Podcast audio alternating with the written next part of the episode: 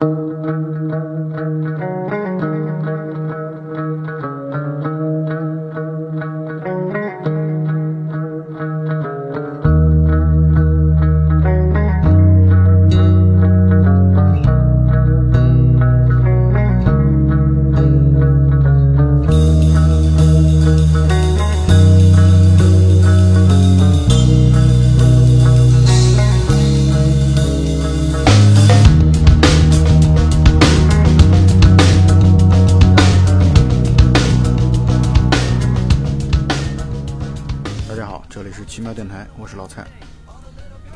我是 Vivi。大家好，我是你们的老朋友魂旧大特工。今天相当于创造了奇妙电台到目前为止的第一个小小的记录吧，就是我们第一次三 D 录音，实现三 D 录音，而且这三 D 录音关键还跨跨度极大，我们跨的时区大概有前后有十五个时区吧。然后就我们现在一有一个人在北京，还有一个人在温哥华，还有一位在爱丁堡啊。我们三地同时来去聊这期电影，是因为本来这期节目啊是我跟大文就早就计划好要去录的，因为《碟中谍》系列嘛，我们都很喜欢。但薇薇非要说对自己要强行插进来说插，入了。为什么？因为我难得能跟你们看上一样的电影。这句话真的是没办法辩驳。他的意思就是他平时总在看我们文艺片，好不容易跟我们看一个大片很新鲜，就像上次贾老板看完了那个《寂静之地》之后说啊特别兴奋，第一次看恐怖片，在电影院里面看恐怖片，我一定要去录音，就是这样的一个状态。我觉得我们今天基本对上对对对，所以满足一下薇薇的心愿，我们今天三 D 录音。是的是的，我是最不专业的一个。，嗯不一定，不一定，不专业这个事情上不一定谁比谁不专业的，你不要那么 太有自信。拉回正题啊，我们今天要录的是最近在内地院线上映的《碟中谍六：全面瓦解》。我如果我是你的话，我可能在说六那个数字之前就已经打绊子了，就要想这到底是第几部了。那不会的，我这个数数还是到底作为一个数学老师，在数字方面是不会出问题的，对吧？怎么说呢？因为我之前对这部片子还挺有期待的，因为我挺喜欢《碟中谍》系列的。我从《碟中谍》的一嗯出来之后，因为《碟中谍》的一应该是一九九六年的电影，对，然后我是上高中的时候看的，也就是他当时出来没多久看的。当时看那部电影的时候，我觉得惊为天人，或者说惊为神作。我觉得那部片子给我留下了极其极其深刻的印象，因为那个片子当中确实有很多的桥段是动作片影史当中的经典，比如说。阿汤哥从那个下水道，呃，不对，是那个，那个不是不是下水道，你猜下水道那个是第几部？你肯定说不出来。串词儿串词儿了。下水道那个应该是忍者神龟，我串词儿了，走走错片场哦是蚁蚁人，蚁人一。啊，不，也有可能是那个蝙蝠侠黑暗骑士崛起，可以，对，它不是下水道，不是下水道。它是通风管道，然后从通风管道，然后被这个 VR 掉下来的这个场景是非常经典的。还有在火车的那个就是隧道里边儿，然后直升机飞到火车上的这样的一个镜头，那都属于动作电影当中的经典镜头、经典桥段。但是我这次为了录咱们这期节目啊，我在之前大概草草的复习了一下《碟中谍》的一到五，其中《碟中谍一》的观感和我之前观感是不太一样的。我觉得好像略有失望。之前是会觉得《碟中谍一》就像神作一样，但是我这次重温完了之后，我会觉得，哎呀，有很多不满意的地方。比如说，好莱坞的大片儿始终会出现，或者说绝大多数的大片儿都会出现的一个问题，就是主角怎么都死不了，以及恶人一定要把主角要放过去，而且就是用特别嗯不知道什么样的理由的原因就把他放过去了。所以《碟中谍一》给我稍微留下了一些打了折扣的一些印象吧，应该这么说。这个我倒觉得你不应该用二零一八年的眼光去看一部九六年的电影，这个要求确实有点太高了。当然，这个反角死于话多，这个倒确实是经常出现的 bug，但是也没办法，观众爱看这个。对啊，这市场需求嘛。可能原因是因为我实在是这两年看的最好的一部，就是把商业和艺术结合的电影《守望者》，这是我和大黄舅已经商量很久要去录的，就是因为《守望者》实在是太好了，以至于我对商业片的这个口味已经拔得太高了。听了老蔡跟大魂就讲的关于《碟中谍》的记忆，我才突然明白过来，为什么我是最不专业的一个。因为一九九六年的时候，还没有出生还还在上，还没有出生 儿所，我就不告诉你们，这部电影是我大学毕业了以后看的。可能这是已经超越了说电影本身怎么样，是带给一代人的记忆吧。当然，咱们再说《碟中谍》，还是拉回到六这个片子上啊。我想问问你们对这个片子的观感、打分啊，或者评价啊，啊，大黄牛你先来吧。我觉得我其实不太喜欢六，可能是我在正式的看六之前，其实对它的这个期望值有点过高了。因为《碟中谍》的，就是第一部当然不用说了，是太经典了。然后第四部、第五部都是我很喜欢的，所以第六部在它出预告片以及之前看的很多的电影，去电影院了以后都会有《碟中谍六》的一些个花絮啊等等这一些个幕后的介绍，所以我胃口吊得很高。但真正进电影院了以后看了六了以后，感觉真的是，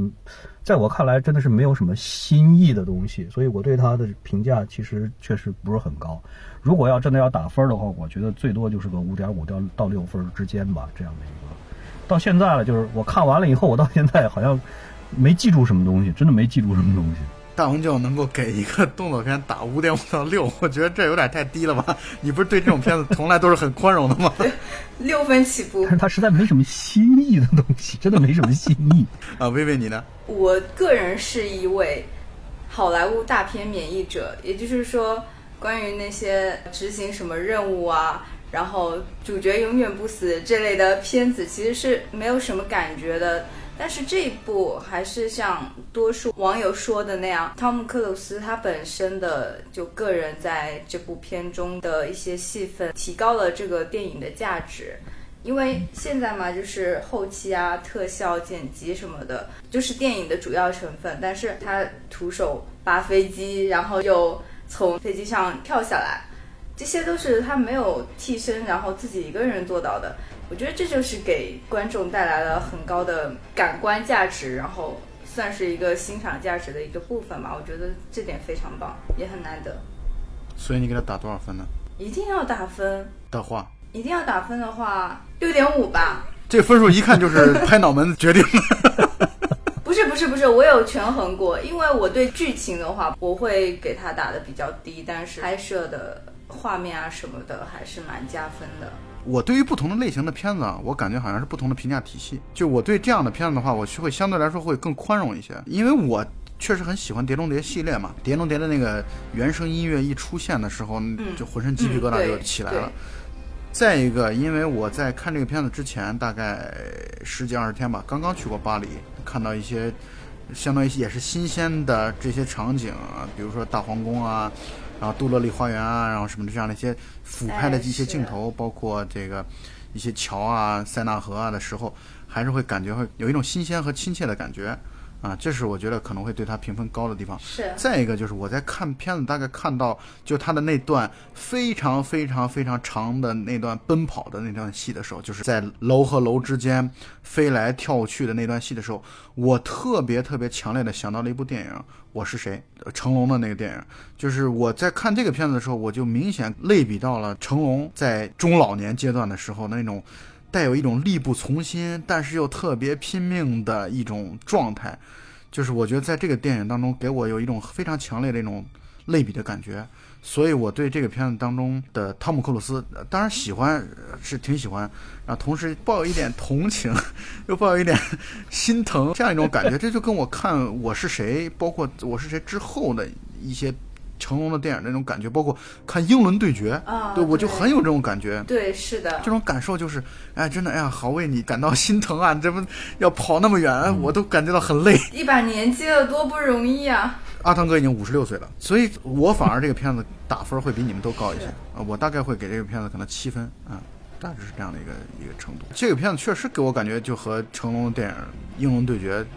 真的有很多异曲同工之妙吧，应该这么说。对，我可以感受到，因为呃，跟英文对决一样，就是一个成功的动作电影明星，已经到了暮年，然后因为他之前的成就太高了，他又总不能跌破大家的眼镜，又有点偶像包袱在，然后身体素质又跟不上，就看着还蛮心酸的。但是好处是在于什么呢？好处在于，我觉得他从编剧的角度来说，他已经在，他已经在调侃自己了。你们有没有印象？一开始的那场打斗戏，巴黎的那个夜店里边那个卫生间里边的打斗的戏，汤姆克鲁斯就是那个伊森汉特被打成什么样了？就是主角就不停的在被虐。包括我在现场的时候，我能感受到观众也会在这个地方有一点取笑 和嘲笑 汤姆克鲁斯的这样的一个意味。因为我听到他们发出那种笑声，是带有一种特别，啊，说哎算了吧，要不就算了的这样的一个状态。所以我觉得他在剧情编排方面，它也会有这样的一种刻意的安排，就是让大家对这个超级英雄呃心理预期降低一点啊，不要觉得这个人就会无所不能，呃飞天遁地什么都行，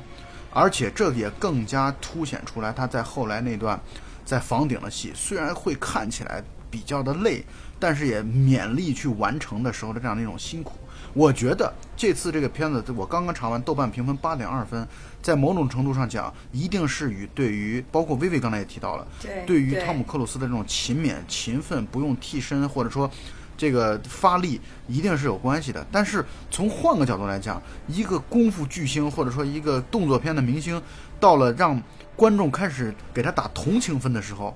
那我确实觉得是有点问题的时候，您不觉得？嗯，你说的很对，我同意。也不算同情分吧。不，现在的八点二分当中，一定是有一部分同情分，或者说由于他的这种亲力亲为的加分。是的，是的，但是这就跟一个自然规律一样，没有办法。它最特别的一点是什么？《碟中谍一》到《碟中谍五》呢，都是豆瓣的打分比 IMDB 的打分要高，有的还要高出去不少。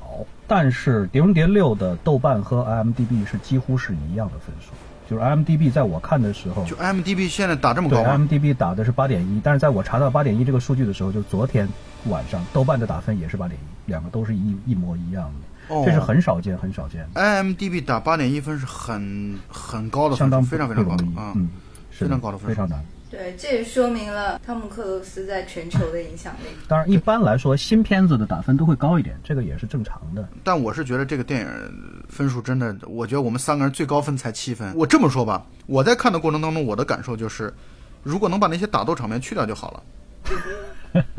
那你看什么？我的观点就是，我更希望去看到智力的游戏的这样的，就是我看这种特工类型的片子啊，我就觉得最爽的地方就在于智力方面来去博弈。你比如说，其实《碟中谍一》的打斗和后面的片子的打斗场面完全不可同日而语。《碟中谍一》的成功和牛逼在于他把氛围，就是那种，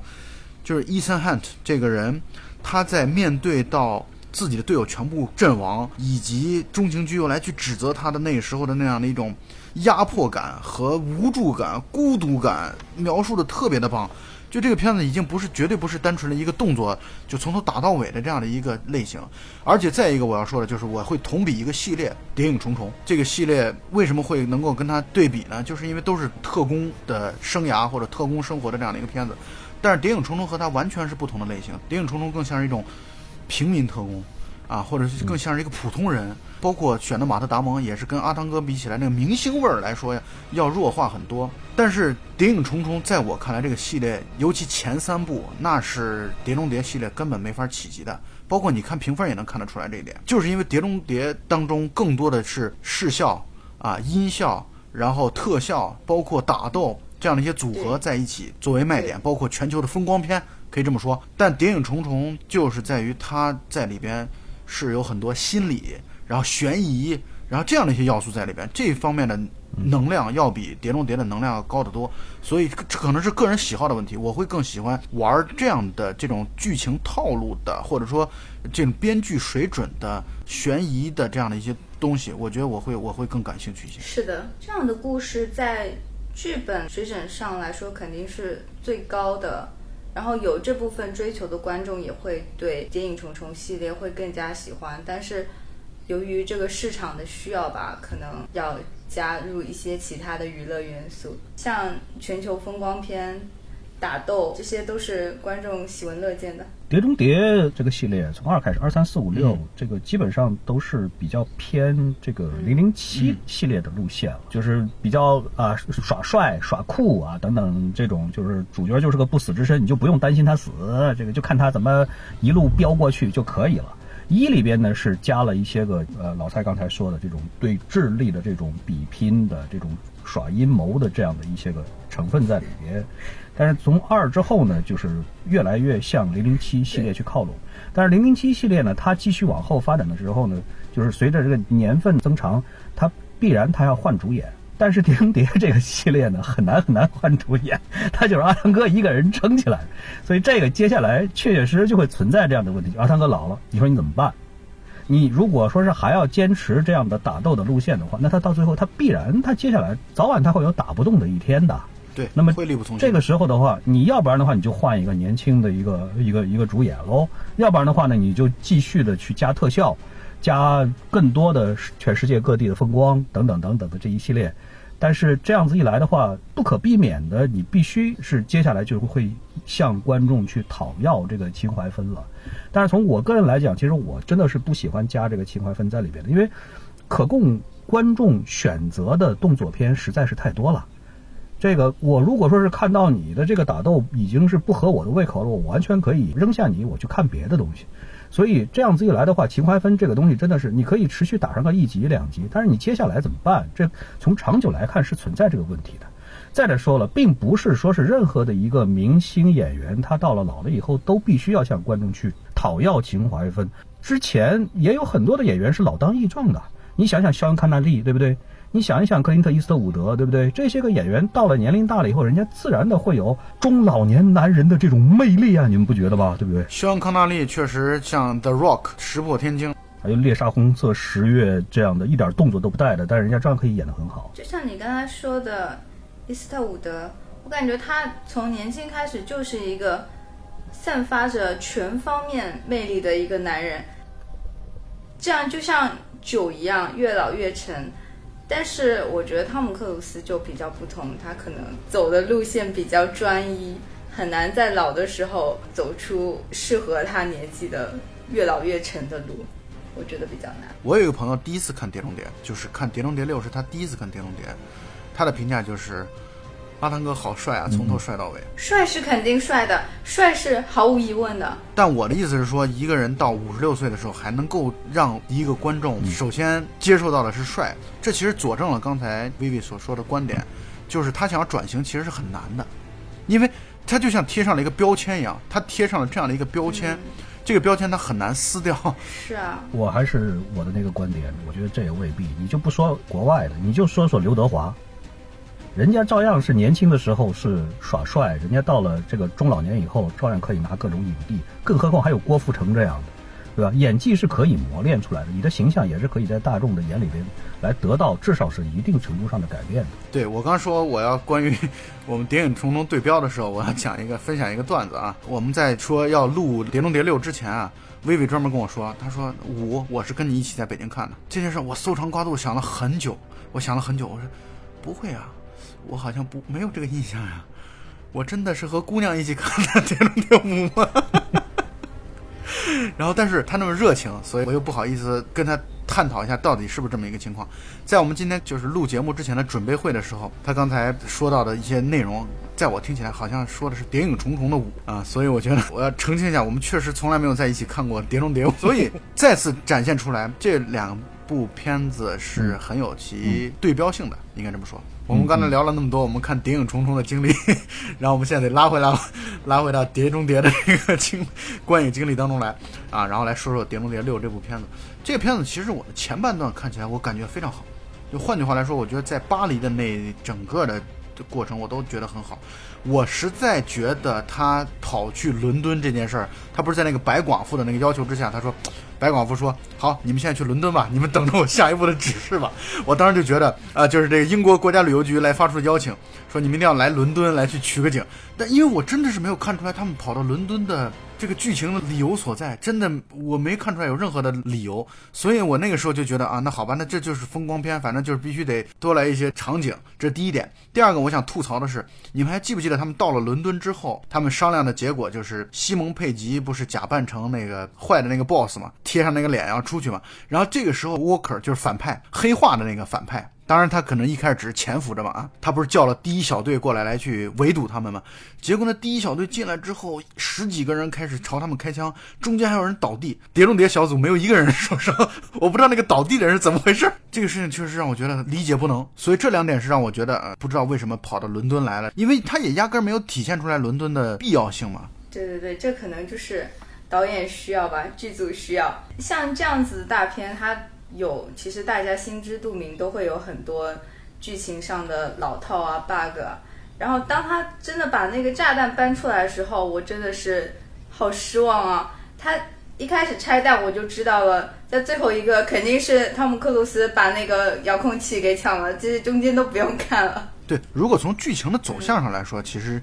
这个剧情的走向，我们不用去，我们也能也能够知道，它其实确实就像大婚就刚才所说的，越来越朝零零七的路数在发展。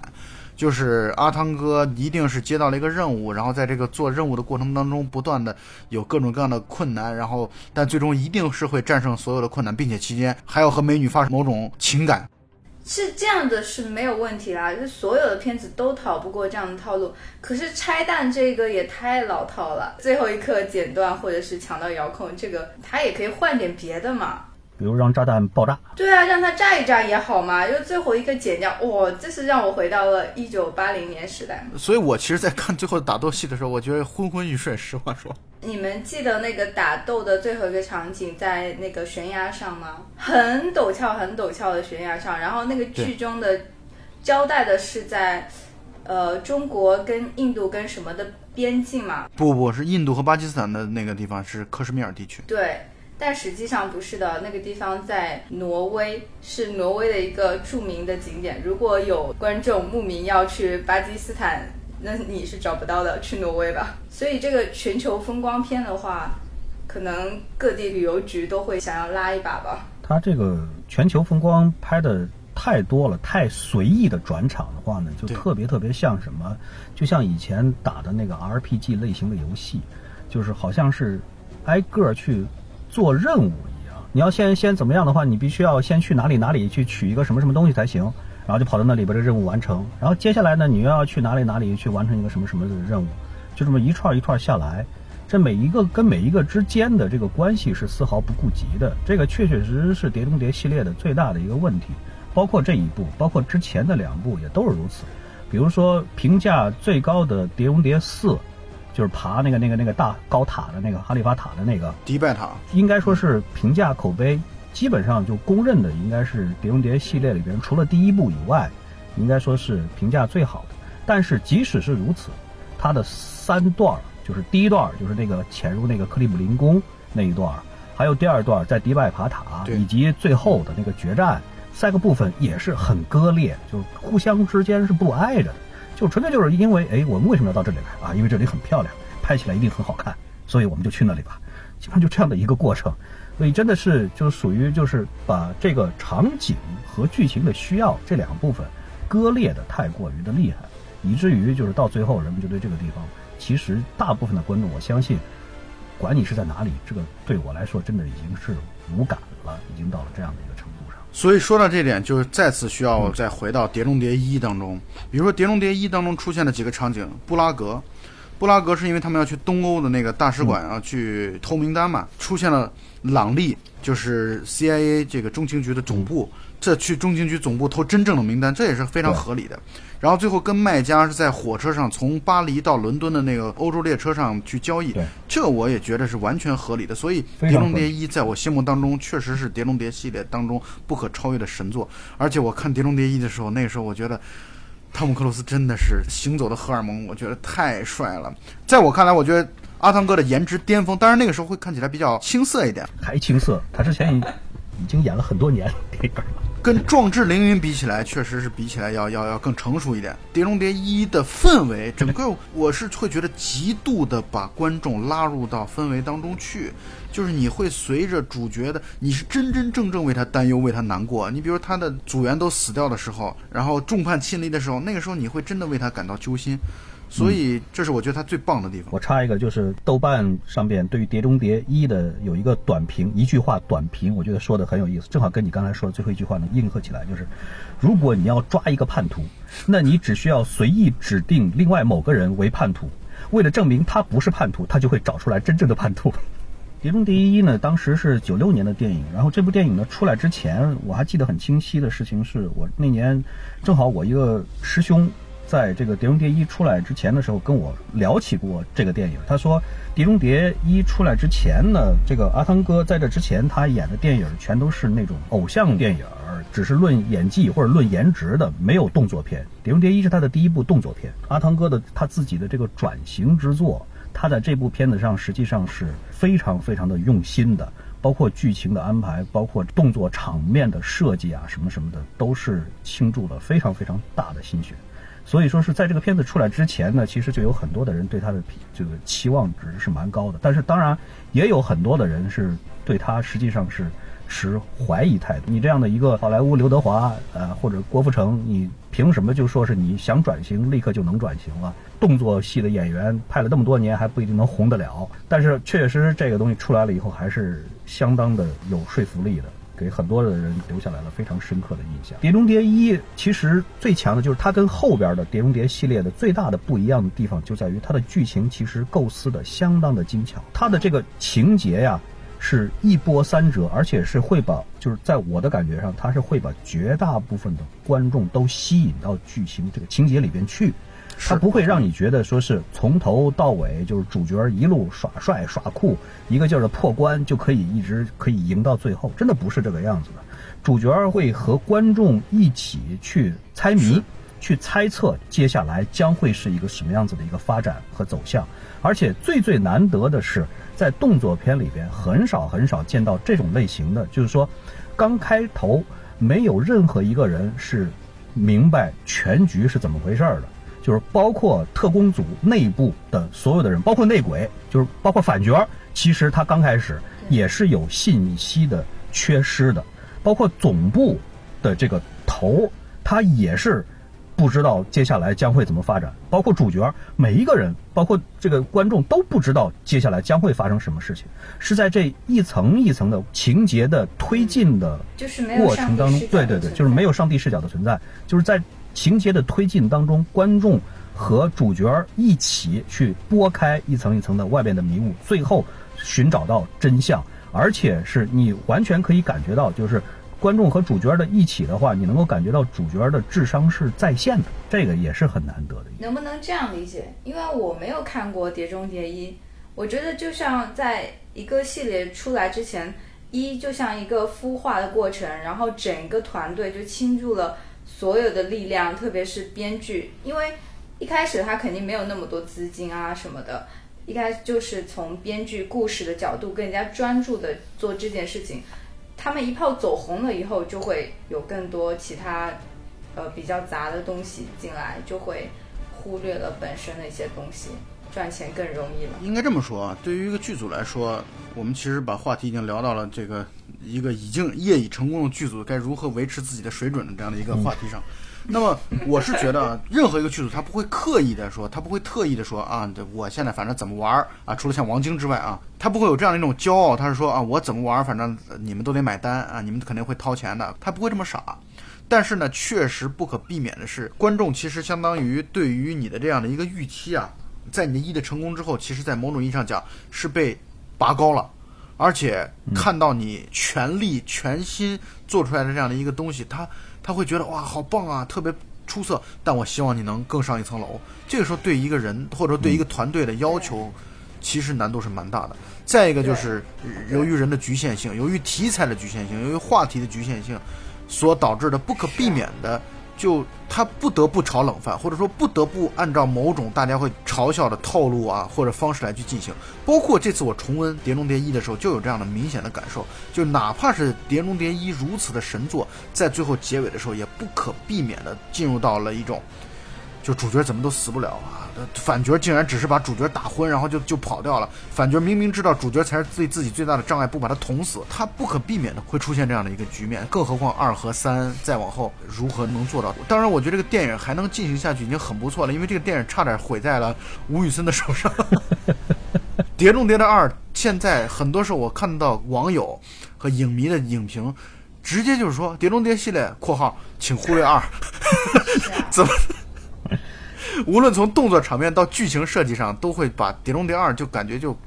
就开除出这个系列了一样。关于一的话，开头的那个就是那个变脸的那个桥段，也就是几乎后边每一部它都会保留的，就是那个戴那个面罩那个那个桥段，那个也是当年是非常非常惊艳的。而且这个这个桥段呢，我觉得它的运用的非常的好。一个是他用这种高科技的这种小玩意儿，包括那个什么口香糖一对折爆炸，红绿色的那个，就是这种小玩意儿，很像零零七里边的那些高科技的那那些小装备，就是说让观众会觉得很有趣。而且呢，刚开头的那一段的那个审讯，不仅仅是展现了高科技的装备，同时呢，它也是能够让观众能够更快的能够进入到剧情，把观众吸引到剧情里边来，而且还可以反映出来主角在应对这种需要很高的随机应变的这种审讯的技巧，或者说在心理战上的这种娴熟的技巧。我觉得很多方面其实都可以用这一个桥段就可以说明得了问题。这这种设计应该是很巧妙的，也是应该说是编剧是花了很多的功夫在里边的。所以我认为啊，《碟中谍》后边的片子啊，嗯是归结于动作片的，但是《碟中谍一》它是谍战片，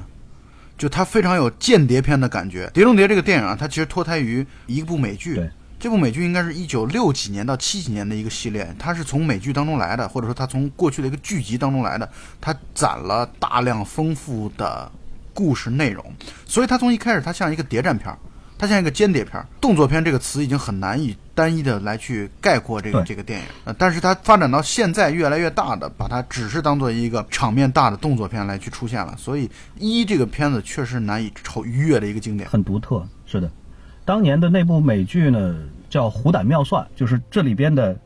那一些个，包括主题曲，其实也都是老版美剧里，包括那个从那个天花板那个通风口吊钢丝下去偷磁盘这些个桥段，其实在老的那个美剧《虎胆妙算》里边，其实本来就是这样演。哦，是吗？这样的吗？你以前就看过吗？他当然看过了，他早在这个片子 刚出来的时候，他就只有你们那个年代的人才看过当时的首映啊。啊，六七年的时候看过，现在时间太长，忘了很多。对我们关于大黄牛的年龄梗这件事儿，是就永远贯穿于他只要出节目的始终，嗯，好，是个谜。就像郭敬明的身高一样。《碟中谍一》里边的，其实电脑特效在当年也是属于很领先、很惊艳的，尤其是在那个欧洲之星那个列车上的那一段打斗，其实在当时的那个特效的那个条件底下，真的已经算是非常非常出众了。反正那一段打斗对于我来说，其实是印象极其的深刻。我完全同意这个观点，所以可以接上我刚才那个话题啊，就是二这个片子好像被《碟中谍》的影迷一直开除出《碟中谍》序列当中。吴宇森失败的很奇怪啊，按理来说吴宇森拍当时其实在好莱坞已经站稳脚跟了，因为他拍了《终极标靶》。然后这个断剑和变脸，尤其变脸给他取得了巨大的成功。是的，《碟中谍二》当时其实已经相当于是要找炙手可热的导演，吴宇森当时绝对算得上好莱坞的炙手可热的导演。结果呢，他《碟中谍二》就顺利的失败了。对，这里边有两个说法，我觉得两个说法都有一定的可信度。第一个说法呢是原片非常的长，原片据说是刚开始剪出来是三个半小时，然后最后是愣愣的，最后被压缩成了两个小时，然后就有很多的情节上的硬伤了，这是一个说法。还有一个说法就是说是主演和导演两个人就是。嗯，相互之间是有一点。阿汤哥肯定当时也是最红的一线明星，完了我在片场，你就必须要把我拍得很高大上、很好看。跟导演呢相互之间肯定就会有着一定的摩擦，最后这个片子剪出来以后呢，就四不像，是很有可能的事情。就是明显能够感觉到吴宇森在这个片子当中的掌控力可能不足，对他压不住了。有很多东西可能是双方不能说妥协吧，但至少是你也不满意，我也不满意的这样的一个、一个结果，就很四不像。但不管怎么说，《碟中谍二》确实到目前为止这个系列当中，无论是评分还是口碑还是票房，可能都是比较失败的一部作品。对，而且这个预告片刚出来的时候，其实太吊人的胃口了，因为几乎所有的特别酷炫的场面都集中在了预告片里边，而且就是好几个就是场景会让你觉得耍酷耍到已经是没有必要的那种耍酷了。我不知道你们有没有印象，就是那个预告片刚开始出来，就是第一个镜头，那个镜头其实给人的印象非常的深刻的，就是阿汤哥在攀岩。阿汤哥的攀岩也是《碟中谍二》这个正片当中他所出现的第一波的场景。其实，对我觉得《碟中谍二就》是的问题就在于，因为我这次也重温了二，我觉得他的问题在于节奏很奇怪，嗯它把节奏变得非常非常的缓慢，就是在很多时候很缓慢，然后也加入了吴宇森所特有的一些升格镜头，就是这种慢动作的这样一个东西。但是和整体的，因为《碟中谍》系列啊，要么就是走黑冷硬的路线，要不然就是走节奏巨快、剪辑凌厉的这样的一个路线。嗯但是吴宇森的风格就搞得特别特别的缓慢，而且很从一开始就在讲人与人的感情、人和人的情感这样的一些东西，而且情感很奇怪的，是的是的情感都很不太正常的那种 那种感觉。所以就会使得这个片子的节奏，我觉得这个片子可能最大的问题就在于节奏。而且二影响的还真的是不仅仅是《碟中谍》这个系列本身，还对于演员其实也蛮有影响的。《碟中谍二》里边的演反派的那个多格雷斯科特，其实演技也很不错，人呢也长得也挺帅的。本来的这个发展应该说是很好的，结果呢，他呢是接了《碟中谍二》这个片子，同时呢，他还是接下来本来预定的是他还是要要演一个非常非常重要的一个角色的。是什么呢？就是在《X 战警》系列里边，他演金刚狼。结果呢，《碟中谍二》拍摄延期了，拍到后来预定的时间 没拍完，没拍完怎么办？结果就就没办法，就只好把《X 战警》金刚狼角色给推了，就 继续老老实实的拍《碟中谍二》。结果休·杰克曼就趁虚而入，把金刚狼给拿下了。这哥们儿特别特别惨，很背很背。非常可惜，我要是他，我真的是肠子都后悔青了。但我现在确实对大片真的是有一种抵触情绪吧，主要原因是因为我觉得看了那么多大片之后，真的是，我举个例子来说吧，有很多人号称自己对大片特别特别的热爱，特别喜爱。可是我举个例子来说，你们就拿《碟中谍》一到六来举例。如果我们随便说一个场景的话，你真的能确定你自己知道它是《碟中谍》几当中出现的吗？除了说特别经典的，比如说像四里边就是迪拜塔呀，然后五里边就是在伦敦眼啊什么的，比如说六就是在巴黎啊。但是还有一些小的桥段，其实你真真正正你是真的能想起来它到底在哪个环节当中吗？所以这就是在我看来，我觉得大片儿，尤其系列大片儿所给我所带来的问题就是，我很多时候我看完就看完了，看完之后就容易把各个集。混在一起去，我不知道你们有没有这样同样的感受。当然了，不用说你是哪哪几集的，有些桥段你根本分不清它是出现在《碟中谍》里面，还是《谍影重重》里面，还是《零零七》里面。对，确实，差不多是这意思。我刚为什么说这么一段话呢？是因为今天在看《碟中谍六》的时候，我对西蒙佩吉的印象非常的深刻。因为我前一阵在看西蒙佩吉主演的那个《雪与冰淇淋》系列，包括《僵尸肖恩》啊，什么《世界尽头》啊，他的代表作嘛。然后，所以呢，我对这个演员很喜欢。我一看在《碟中谍六》当中出现了，我就在想，哦，这个人出现是插科打诨的吧？因为他是个喜剧演员嘛，他是个喜剧明星，他一定会有很多喜剧的表现。也确实，他个人承担了或者承包了这个《碟中谍六》当中的大部分吧，有那么一点幽默的元素的这样的一些桥段，全部都是由西蒙佩吉来提供的。我为什么要说刚才前面那么一大段话呢？原因是因为我在重温的时候发现。原来《碟中谍四》和《碟中谍五》当中，西蒙佩吉都是主要的角色，都是他的组员之一啊！你没有发现他从三开始就已经在里边了吗？啊，对，是啊，是这样的，所以我才会觉得，嗯，好吧，我其实对这种大片真的是记忆无能。西蒙佩吉是一个特别特别典型的那种英国的个性演员，能够把观众的。这种视线全都拉到他的身上，而且又不是特别的抢戏，而且又有那种内在的带点疯狂范儿的那种喜剧的那种恶搞的内涵，我觉得是一个特别特别典型的一个这种英国的这种演员。对。呃，西蒙佩吉确实非常出色。呃，雪与冰激凌系列，我希望我们能够有一天能够录一下这个系列，是他的代表作，是应该录。雪与冰激凌系列真的是应该录的。在这个之外，碟中谍系列的很多的配角，因为碟中谍系列请了很多的很有名气的演员来做配角，但是实际上最后能够给人留得下深刻印象的，其实真没有太多。比方说，碟中谍三里边有 Magic Q。如果不提这他的话，你真的想不起来他在这里边到底是干了些什么事儿。而且更有甚者，《碟中谍五》里边是有张静初的，你们现在还能想得起来张静初在里边露了几脸？人家还有台词儿，你能想得起来他说过什么台词儿吗？真的一点印象都没有。对于我来说，《碟中谍五》的张静初当时在拍片子之前，或者说这个片子出来之前的预告或者说宣发当中，是把它当做一个卖点来去做宣发的。然后，应该《碟中谍五》当中还有鹰眼。呃，鹰眼其实在这个。四和五里面都有，反而让我印象很深刻的是这个黑人，就这个 loser，这个 loser 他从第一集当中就出现，他演那个黑客那个，他一直存在，而且这个黑人让我觉得对他的很有好感，就是他是汤姆克鲁斯在片子当中最忠诚的伙伴。文瑞姆斯，他当年最早的时候看是他那个低俗小说里边，这个印象特别深，《碟中谍三》里边。呃，其实当时那段时间就是两两千零五、零六、零七年那段时间，很多的大片都很重视中国的市场，所以说是很多大片都会跑到内地来取景、来宣发。所以《碟中谍三》当时拍了很多的，就是上海，包括这个周围的这一些的镜头。哎，对对对，虽然我没有看过《碟中谍三》，但是当时还是很火的，在西塘拍。对，在西塘拍，所以他在西塘的很多的这种，就是说是小店儿，现在还有很多的老板会挂着自己和阿汤哥的合影，就是表示阿汤哥来过这里拍过拍过片子。但是在这个也是有一个说头，就是当时在内地上映的这个《碟中谍三》的版本里边，实际上剪掉了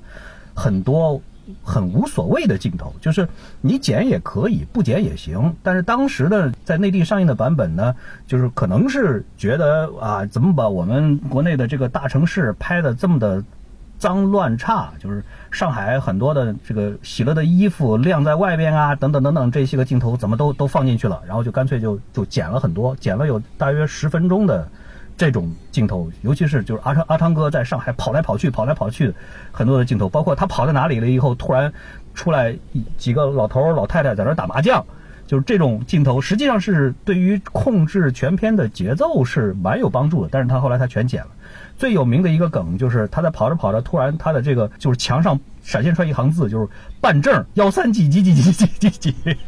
那个在国际版上是有的，但是在国内当时院线版是是没有这个办证这个镜头的，也是当时传的很多的一个 一个很搞笑的地方。而且这一部的另外的一个亮点就是导演，《碟中谍三》的导演应该说是这个系列里边导演这个名气，应该说在我看来应该是最大的，